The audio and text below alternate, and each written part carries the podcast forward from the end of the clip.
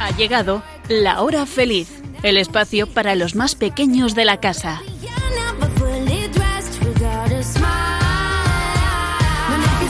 Buenas tardes, ¿qué tal estáis? Bueno, pues aquí estamos una vez más para pasar un rato fantástico con todos vosotros.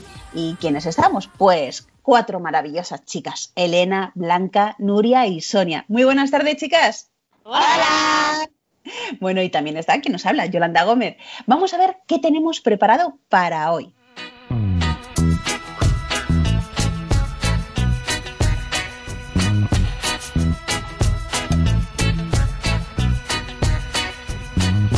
Ya estamos en Adviento, así que recordaremos lo que eso significa. y os contaremos un bonito cuento. Después nos iremos a volar. Ya veréis, hablaremos de algunos animales voladores muy interesantes. Y terminaremos contando chistes, adivinanzas y nuestra sección No te acostarás sin saber una cosa más.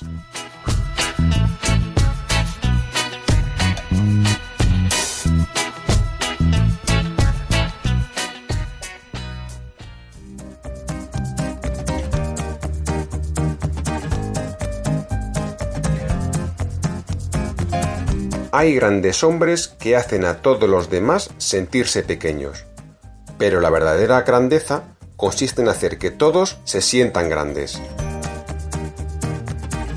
Charles Dickens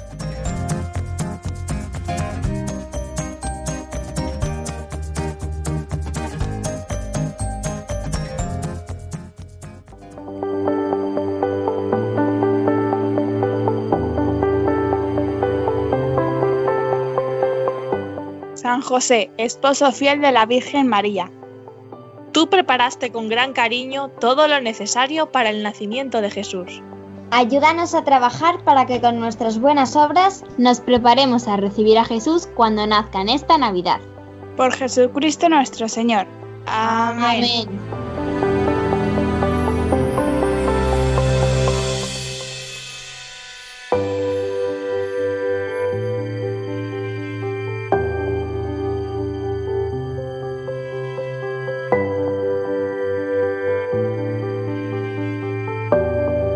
Amiguitos de la hora feliz, ya estamos en Adviento. Bueno, es un tiempo para hacer un alto en nuestra vida y hacer el propósito de ser mejores personas y mejores hijos de Dios. Y así poder recibir con el corazón limpio al niño Jesús. A ver si sabéis. A ver, amiguitas, ¿cuál es el color de este tiempo de Adviento? Morado, Muy bien, que significa cambio y arrepentimiento. ¿Y cuántas semanas dura el Adviento? Cuatro. Más difícil, ¿qué significa la palabra Adviento? la venida de Jesús. La llegada. Eso es, ¿vale? Y hay unos símbolos que son propios de este tiempo de Adviento. A ver si nos decís eh, algunos de ellos. La corona de Adviento.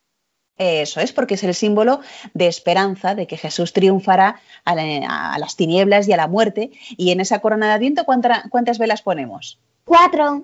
Eso es porque nos recuerdan las cuatro semanas de preparación y nos recuerda además que la luz del Señor está en nuestros corazones y se van encendiendo además cada vela una cada semana a medida que avanzan los domingos. Es decir, en este primer domingo de Adviento que ya ha sido hemos encendido la primera, en el segundo ence- encenderemos la primera y la segunda, en el tercero encenderemos la primera, segunda y tercera y en el cuarto las cuatro velas. Muy bien, más eh, símbolos que sean propios del Adviento. Hay pocas cosas en el altar. Eso es, el- la decoración del altar en estos días eh, va a ser más sencilla. Va a, ser, va a haber, digamos, un poquito más de austeridad. De esa manera también recordamos pues, nuestra condición de peregrinos en esta tierra y que estamos en camino hacia lo- la plenitud, hacia lo que es definitivo. ¿vale? ¿Alguna cosa más que se os ocurra? Pues que en el tiempo de Adviento no se canta Gloria. Eso es. No cantamos el Gloria porque, Elena. Porque el Gloria recuerda la anunciación de los ángeles a los pastores. Entonces todavía ese, ese momento no ha llegado. Nos estamos preparando para recibir a Jesús. Entonces, lo que hacemos ahora es no cantarlo durante estos días de Adviento y lo cantaremos con fuerza en Nochebuena. Bueno, amiguitos, si estuvisteis atentos en la misa del pasado domingo, las lecturas se centraban en, la venida del Señor al final de los tiempos. Y la liturgia en estos días pues nos invita a estar en vela, manteniendo una especial actitud de conversión, de darnos cuenta de nuestras limitaciones, de los pecados, de aquello que hemos hecho mal para ser mejores. Eso es lo que es la conversión. En el segundo domingo se nos invita por medio de Juan el Bautista a preparar los caminos del Señor, esto es, a mantener una actitud de permanente conversión. El tercer domingo, el tercer domingo se llama Gaudete y se preanuncia ya la alegría mesiánica, pues eh, ya está cada vez más cerca el día en el que va a venir el Señor. Y el cuarto domingo de Adviento, pues se nos habla del advenimiento del Hijo de Dios al mundo. Y aquí María es la protagonista y su espera es el modelo para nuestra espera. Ella es un testimonio de vida para nosotros. Así que con todo esto, amiguitos, el Adviento nos invita a vivir con esperanza la llegada del Señor. ¿Y qué podemos hacer durante estos días? ¿De qué acciones le podemos regalar a Dios en este tiempo? A ver, chicas. No discutir. Ser mejor persona. Rezar. Uh -huh. Ayudar a lo mejor a vuestros hermanos o intentar obedecer a vuestros padres cuando os digan, venga a levantarse que hay que ir al colegio y no estar, no quiero, no quiero, sino venga, vamos a ser buenos y vamos a levantarnos a la primera y no tener que hacer que nuestra madre o padre nos esté gritando diciendo que os levantéis. o alguna comida que no os guste mucho, pero que es bueno para vosotros, pues hay que comerla, aunque nos guste. Entonces, por ejemplo, eso también son maneras, son acciones de regalarlo a Dios. Señor, no me gusta, pero no pienso en mí, sino pienso en los demás. Pienso en cómo mi mamá ha estado haciendo esa comida para que yo pueda comer y ponerme más fuerte y además tenga el cerebro a tope para las clases del cole. ¿Qué más cosas podemos hacer? Pues prestar ayuda si nos piden. Ayudar a algún amigo que necesite ayuda. Eso es. Eh, es muy bueno compartir con los demás, pero, pero lo importante es no esperar nada a cambio. Es decir, si una semana después yo le, eh, no sé, le he prestado los colores y la goma, luego no enfadarme porque a la semana siguiente la otra persona no me lo, no me los presta. O sea, es compartir con los demás sin esperar nada a cambio, ¿vale? Y hay algo también muy importante que a veces no nos damos cuenta y es ser agradecidos de todo lo que tenemos, es valorar lo que tenemos. Tenéis un techo, tenéis una cama, tenéis calefacción, tenéis una comida eh, tres veces al día, eh, o sea, hay mucha gente que lo está pasando mal, entonces ahí es bueno agradecer todo lo que tenemos. Tenemos ropa, podemos ir al colegio, eh, tenemos algún ordenador, o sea, son cosas que son cotidianas, tenemos luz, tenemos cuando eh, abrimos el grifo sale agua y eso no todo el mundo lo tiene. Entonces es un momento para pararnos, como hemos dicho, este momento de adviento y para valorar todo lo que tenemos y ser agradecidos. Agradecidos a nuestros padres por el esfuerzo que hacen con nosotros, agradecidos a Dios por estar siempre a nuestro lado a pesar de que caigamos, tropecemos, pero Él siempre nos da la mano para que sigamos adelante. Así que, amiguitos, pensar qué acciones podéis hacer durante este tiempo de Y que le podéis regalar al Señor. De esa manera prepararemos mejor nuestro corazón para que el niño Dios pues tenga un corazón nazca en un corazón blandito y lleno de amor. Y ahora, amiguitos, vamos a contaros un cuento muy bonito sobre la esperanza y las estrellas.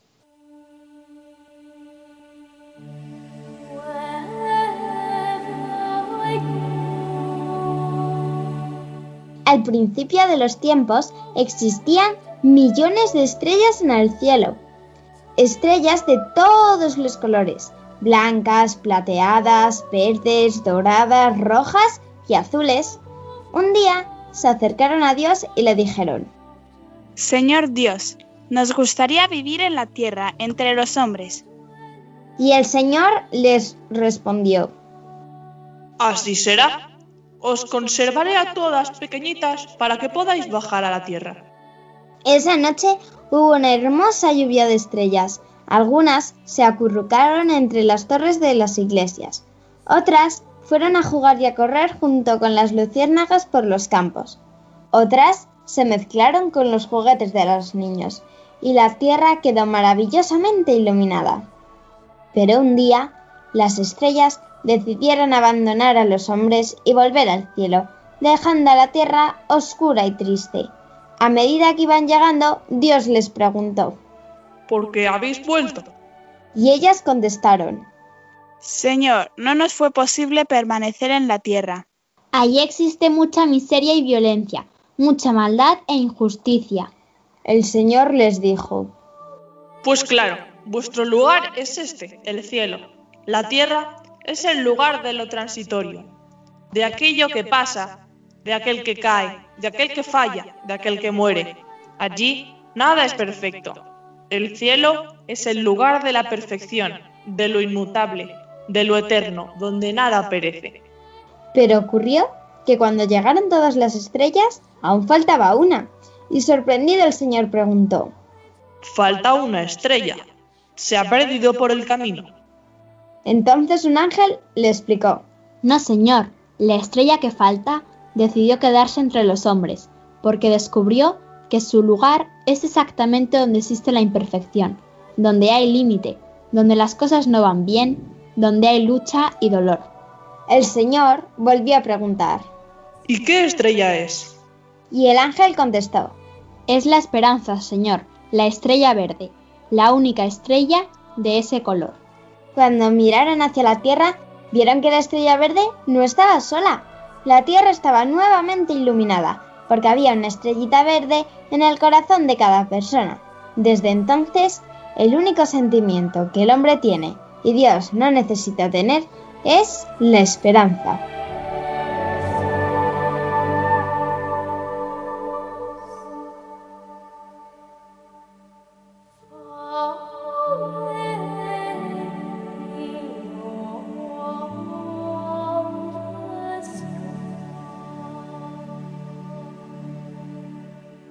Pues amiguitos, espero que os haya gustado este cuento sobre la esperanza, las estrellas y que vivamos el Adviento pues con todo el corazón, con esperanza y con ganas de ser mejores.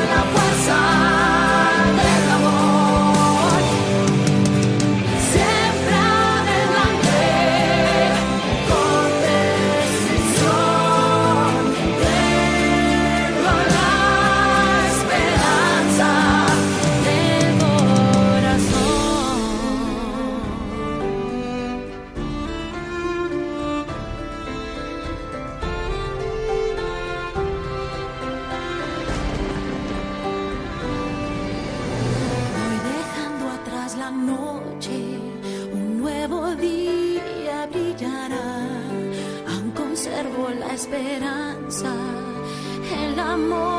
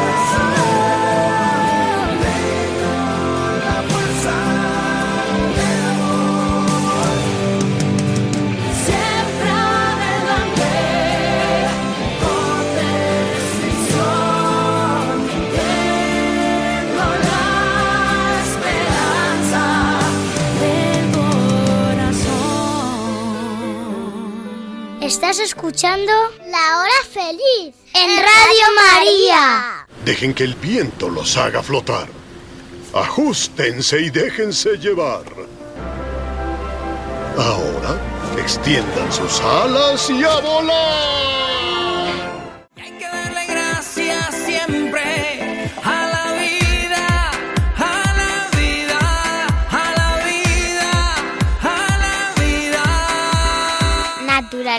Con cabeza.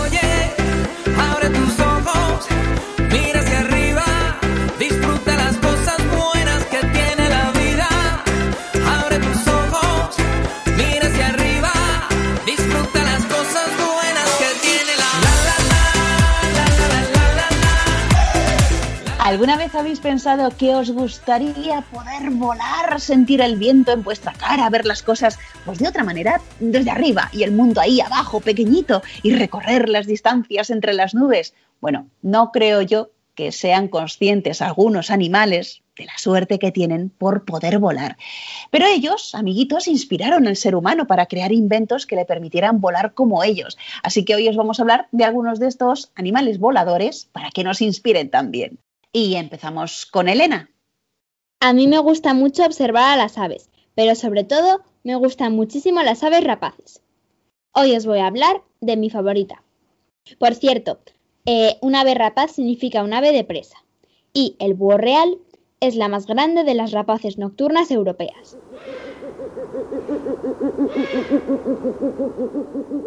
Su nombre científico es bubo bubo. El búho real es un muy buen depredador, capaz de alimentarse de una enorme variedad de presas. Lo que más nos puede llamar la atención al verle es que es muy grande, eh, que tiene los ojos de color naranja y también que cuando vuela es súper silencioso, gracias a las plumas que recubre todo su cuerpo. Además, si alguna vez habéis visto alguna imagen del búho real, seguro que os habéis fijado en esos penachos de plumas que tiene en la parte superior de la cabeza. Sirven para dirigir las ondas sonoras hacia su oído interno, que como nosotros lo tienen a ambos lados de la cabeza. En España le podemos encontrar durante todos los meses del año en los bosques del norte de la península, pero en realidad donde más hay es en Murcia y en parte de Andalucía, ya que antiguamente era donde había muchos conejos. El conejo es su presa fundamental, pero al haber disminuido mucho el número en los últimos años, el búho real ha tenido que buscar más presas para sobrevivir. Pero esa es solo una de las muchas amenazas para el búho real. Lo que más provoca su desaparición son las actividades humanas, como la caza furtiva, los cables de red eléctrica, los atropellos y la destrucción de su hábitat.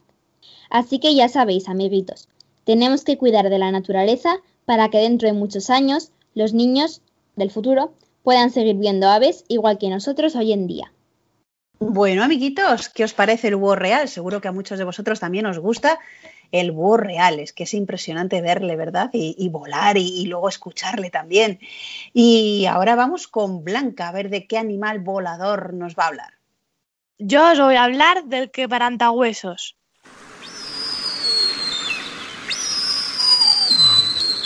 Se trata de un buitre muy peculiar.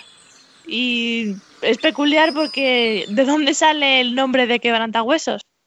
Pues bien, este buitre tiene la costumbre de atrapar a sus presas, que pueden ser animales, o como es un buitre también puede ser carroñero, así que pueden ser huesos, tendones o caparazones, los coge, sube a mucha altura y los lanza contra unas rocas, para así destrozarlos y comérselos más fácilmente. Su alimentación se basa en los huesos, de ahí también su nombre, y bueno, tanto es así que es la única especie conocida que se alimenta de huesos para sobrevivir. Esta alimentación se conoce como alimentación osteófaga. Es un ave muy grande, que puede llegar a medir con las alas abiertas entre los 2 y los 3 metros y puede pesar hasta 7 kilos. Para diferenciarlo, en su cara ves que resalta una banda de color negro como si fuese un antifaz y que destaca frente a otras especies de buitres. Este animal se encuentra en las montañas y bosques de Europa, Asia y África. Este animal tan solo pone dos huevos al año y además, bueno, el pollito más fuerte se suele eh, comer al débil, pero, pero bueno, así que al fin y al cabo, normalmente eh, una pareja solo, pon- solo tiene un pollito al año. Y además del hecho de que haya cazadores que ponen cebos en el suelo para atrapar a otros animales, en los que por error puede terminar uno de estos buitres, pone a esta especie en peligro de extinción en algunos lugares. Madre mía, ¿qué a- lo que aprendemos en este programa con los animales voladores. Y Nuria, ¿tú de cuál nos vas a hablar? Yo voy a hablar del halcón peregrino, también conocido como Falco peregrinus.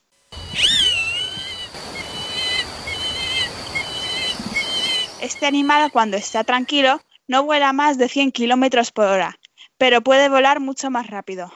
Su presa favorita son las palomas, que al poder ir a más de 100 kilómetros por hora en un vuelo recto y al tener más resistencia que el halcón, este ha tenido que adaptar para poder atrapar a su presa, pudiendo mover todas y cada una de sus plumas para tener menor rozamiento con el aire y poder alcanzar los 300 kilómetros por hora, cayendo en picado, claro, y así poder alcanzar a su presa. También caza aves de tamaño medio como patos, gaviotas, pájaros cantores y aparte también murciélagos y de vez en cuando ratas, liebres, ratones y ardillas. Por esa razón es el animal más rápido del mundo, pero eso sí, cayendo en picado, no volando recto. Luego, como otras aves de presa, la hembra es más grande que el macho. Tanto el nombre científico como el nombre en español de esta especie significa halcón viajero o halcón nómada, a causa de los hábitos migratorios. Este animal, cuando alcanza la madurez sexual en un año, jamás cambiará de pareja y construye sus nidos en acantilados, árboles y, alguna vez en edificios altos. Es del tamaño más o menos de un cuervo, midiendo entre 34 y 58 centímetros, y su envergadura es entre 80 y 120 centímetros. Los machos pesan entre 440 y 750 gramos, mientras que las hembras notablemente mayores pesan entre 910 y 1500 gramos. Casi el doble, vamos. El pico superior es cerrado cerca de la punta, una adaptación que permite a los halcones matar a sus presas cortándoles la columna vertebral por el cuello. Se conocen numerosas subespecies del halcón peregrino, aunque científicos y organismos de investigación diferencian en cuántas son válidas. Algunas en ocasiones se toman como especies diferentes y otras como simples razas. Normalmente se aceptan entre 16 y 19 subespecies. Bueno, como veis, hay animales voladores muy, muy interesantes y mucho más que se podemos averiguar del halcón peregrino, del crevantahuesos y del búho real si investigamos un poquito más eh, en Internet. Y Blanca, nos tienes que hablar ahora de otro animal que te gusta, o por lo menos que lo has elegido para el programa de hoy, ¿verdad? Sí, y voy a hablar de los vencejos.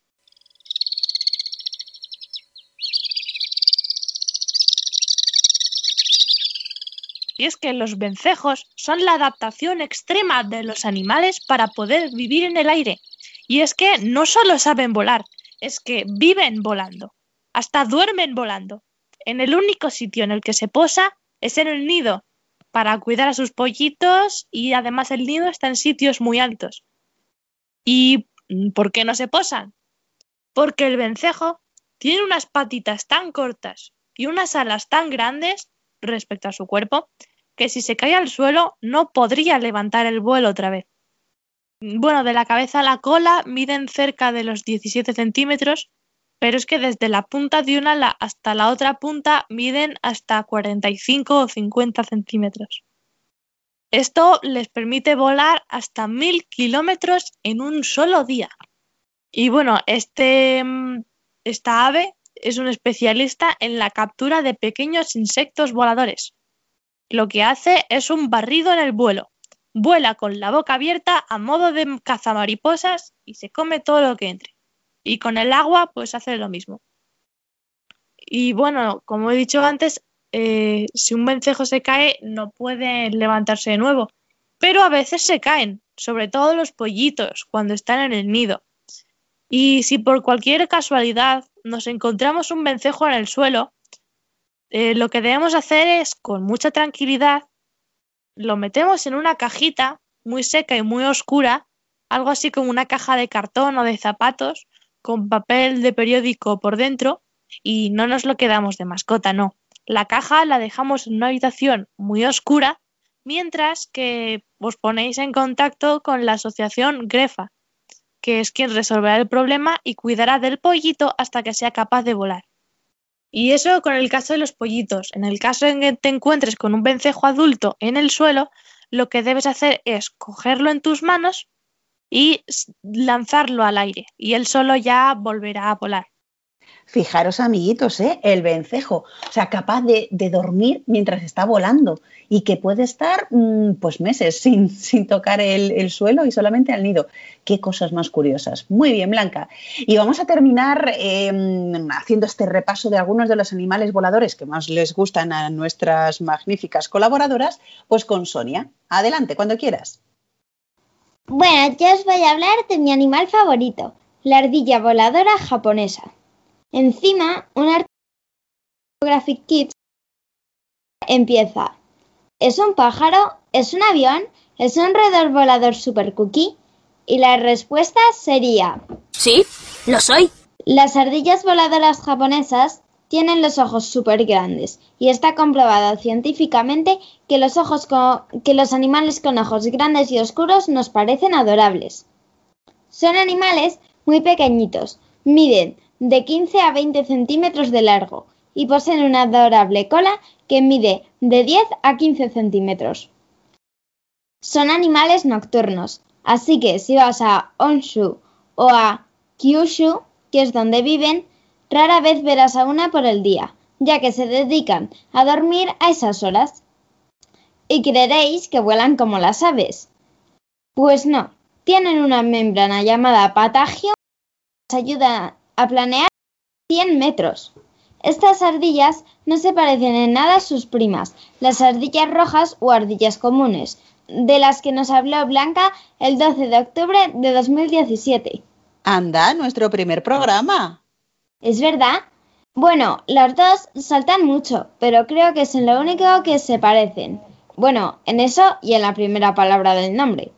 Por ejemplo, las ardillas comunes se alimentan principalmente de frutos secos, pero las ardillas voladoras japonesas también comen hojas, semillas, frutos, cortezas y otras fuentes de alimento que aún no se han identificado al 100%.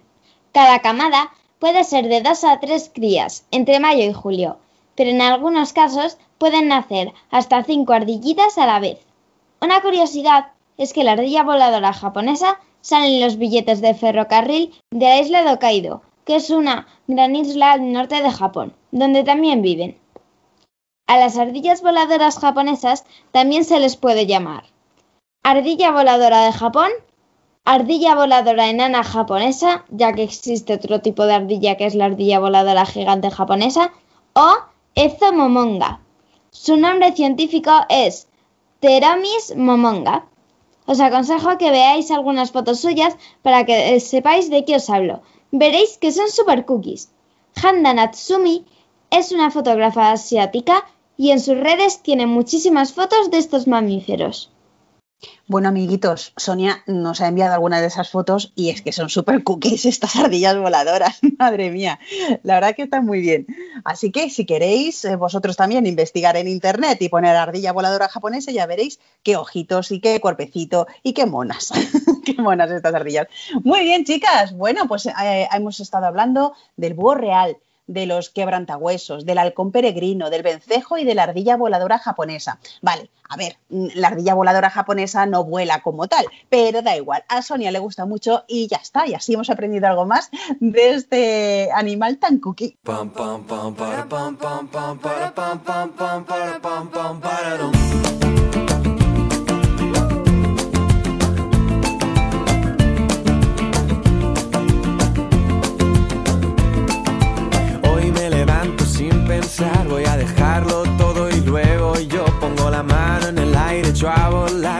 Complicarme la vida, disfrutar y yo, yo quiero más, quiero más, es como quiero ser, nada más, nada más, ni un minuto que perder, volar con el viento y sentir se para el tiempo, pintar el momento y las nubes ir persiguiendo, saber cantar, pasarlo bien, ir por las calles sin querer volar y sentir que se para el tiempo. Y sentir que se para el tiempo.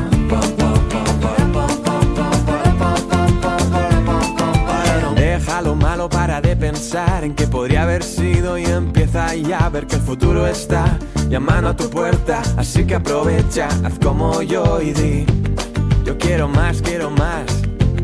Es como quiero ser.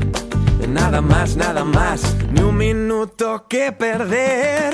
Volar con el viento y sentir que se para el tiempo. Pintar el momento y las nubes ir persiguiendo. Saber cantar, pasarlo bien, ir por las calles sin querer volar con el viento y sentir que se para el tiempo y ver cómo las casas quedan atrás,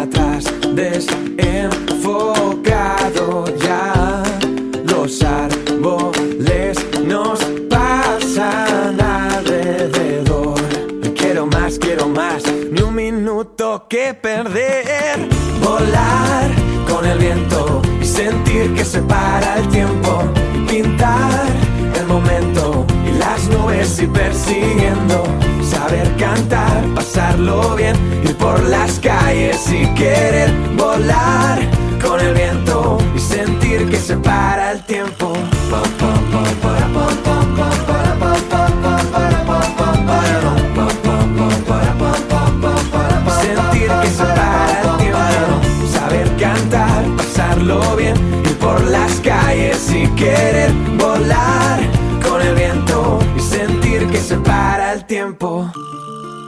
¿Estás escuchando? El programa de los niños de Radio María. Reír no más hasta reventar. A mí reír me gusta descansar. Chistenanzas. Humor me da el más y más reír. No tiene ninguna gracia. buen humor,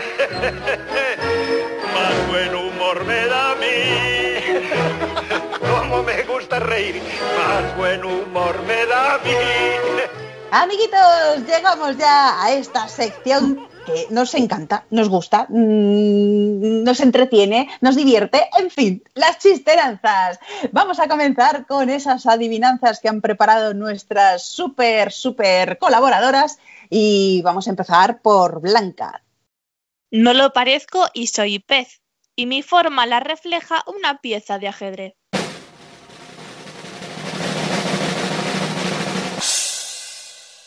El, El caballito caballero. de mar. Sí,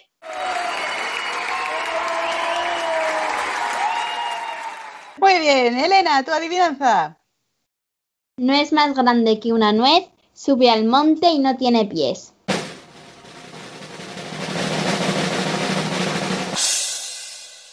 el caracol. ¡Sí!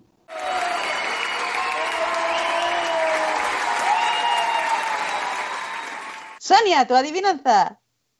Grita el pobre y nos avisa cuando un dedo va y le pisa.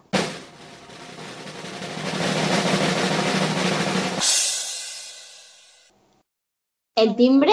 ¡Sí!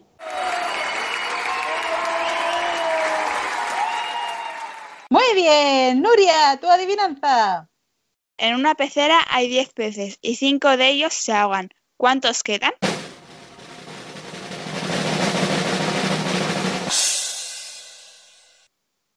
Diez, porque los peces no se ahogan. Sí, Elena.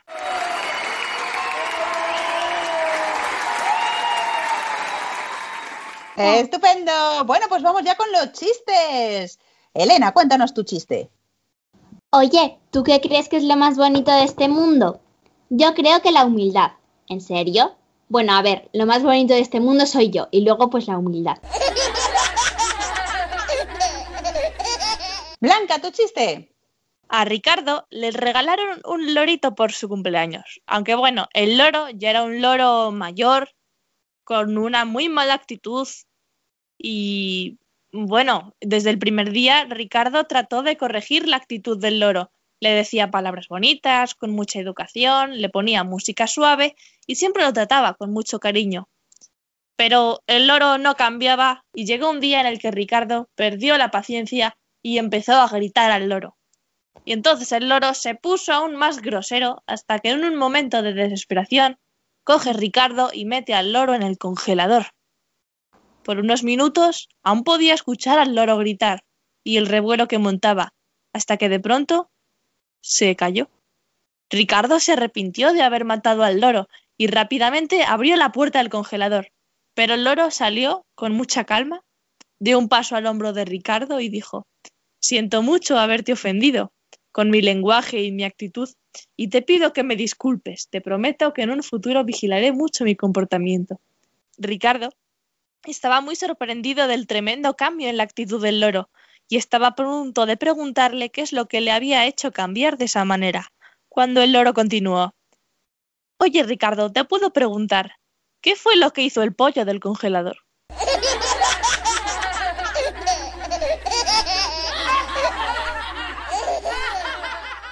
Vamos con el chiste de Sonia.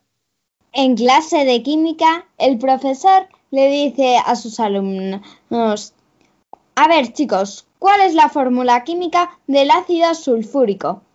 Mmm, profesor, lo tengo en la punta de la lengua. Pues ya lo estás escupiendo, que es veneno. Y terminamos los chistes con Nuria. Un carnicero estaba trabajando muy ocupado cuando ve entrar a un perro en su local al que echa de la tienda. Poco después, el perro entra nuevamente y esta vez el carnicero se da cuenta de que el perro trae una nota en el hocico que dice ¿Podría darme una pieza de cordero, por favor?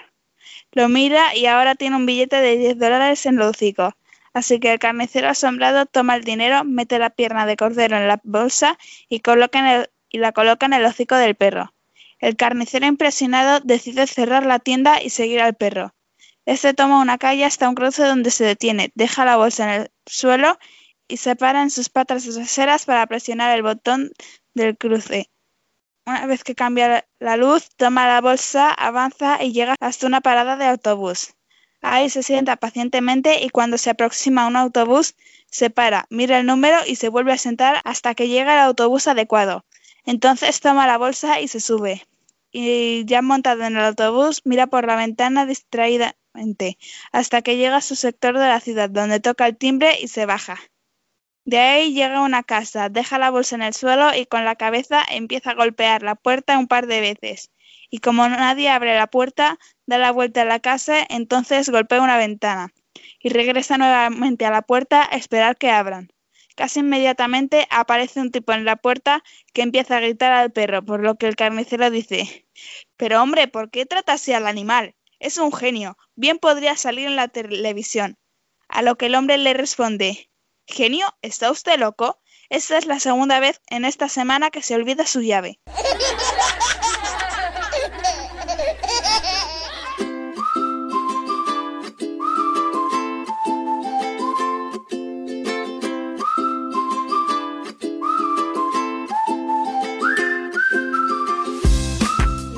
acostarás sin saber una cosa más.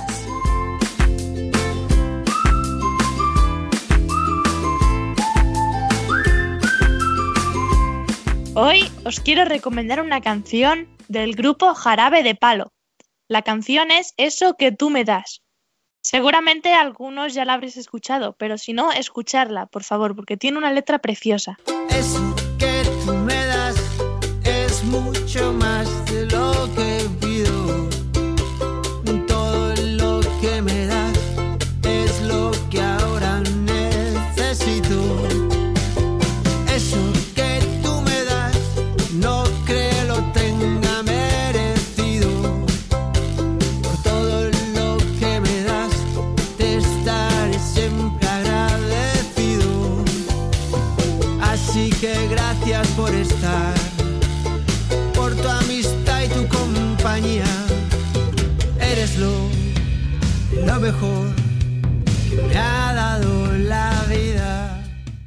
yo quiero continuar esta sección recomendando un libro.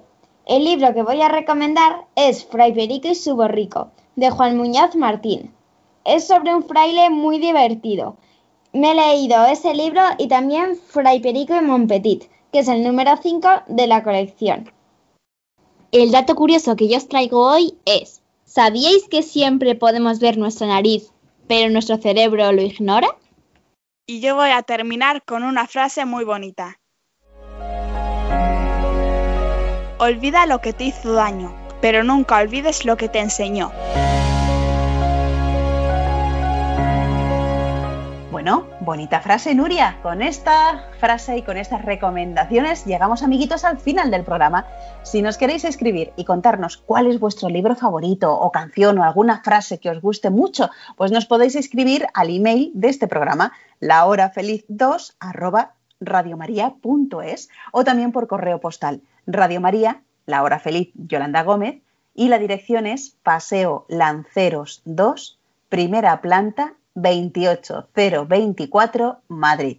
También nos podéis enviar una foto de vuestra corona de Adviento escribirnos pues algunos de esos propósitos que os habéis marcado para ser mejores estos días y así recibir al Niño Dios con un corazón lleno de amor. Por cierto, que dentro de poco vamos a celebrar un día muy especial, que es el Día de la Inmaculada Concepción, el 8 de diciembre. Un bonito día para acordarnos de la Virgen María y rezarle esa bonita oración del Ave María que nosotros pues vamos a aprovechar para hacerlo en estos momentos. Dios te salve María, llena eres de gracia, el Señor es contigo, bendita tú eres entre todas las mujeres y bendito es el fruto de tu vientre Jesús. Santa María, Madre de Dios, ruega por nosotros pecadores, ahora y en la hora de nuestra muerte. Amén. Amén. Virgen de la Esperanza, Ruega por Ruega por nosotros. nosotros. Bueno, pues felicidades a todas las que os llaméis Inmaculada o Concepción y que vivamos todos este tiempo de Adviento con los ojos puestos, amiguitos, en la Virgen María. Muchas gracias, Elena, Blanca, Nuria y Sonia, por hacer posible una vez más este programa de la hora feliz. Gracias. De nada. y adiós. Programa. A vosotros, amiguitos de la hora feliz, os recordamos que podéis volver a escuchar de nuevo este programa u otros anteriores que hemos hecho en el podcast de Radio María. Ya sabéis, hay que entrar en la página web www.radiomaria.es y buscar la hora feliz Yolanda Gómez. Y bueno, nos volveremos a encontrar, si Dios quiere, dentro de dos semanas. Y vosotros sed buenos. Sí, se puede. Sí se puede. Un fuerte abrazo para todos y ser felices. Así concluye La Hora Feliz, el espacio para los más pequeños de la casa.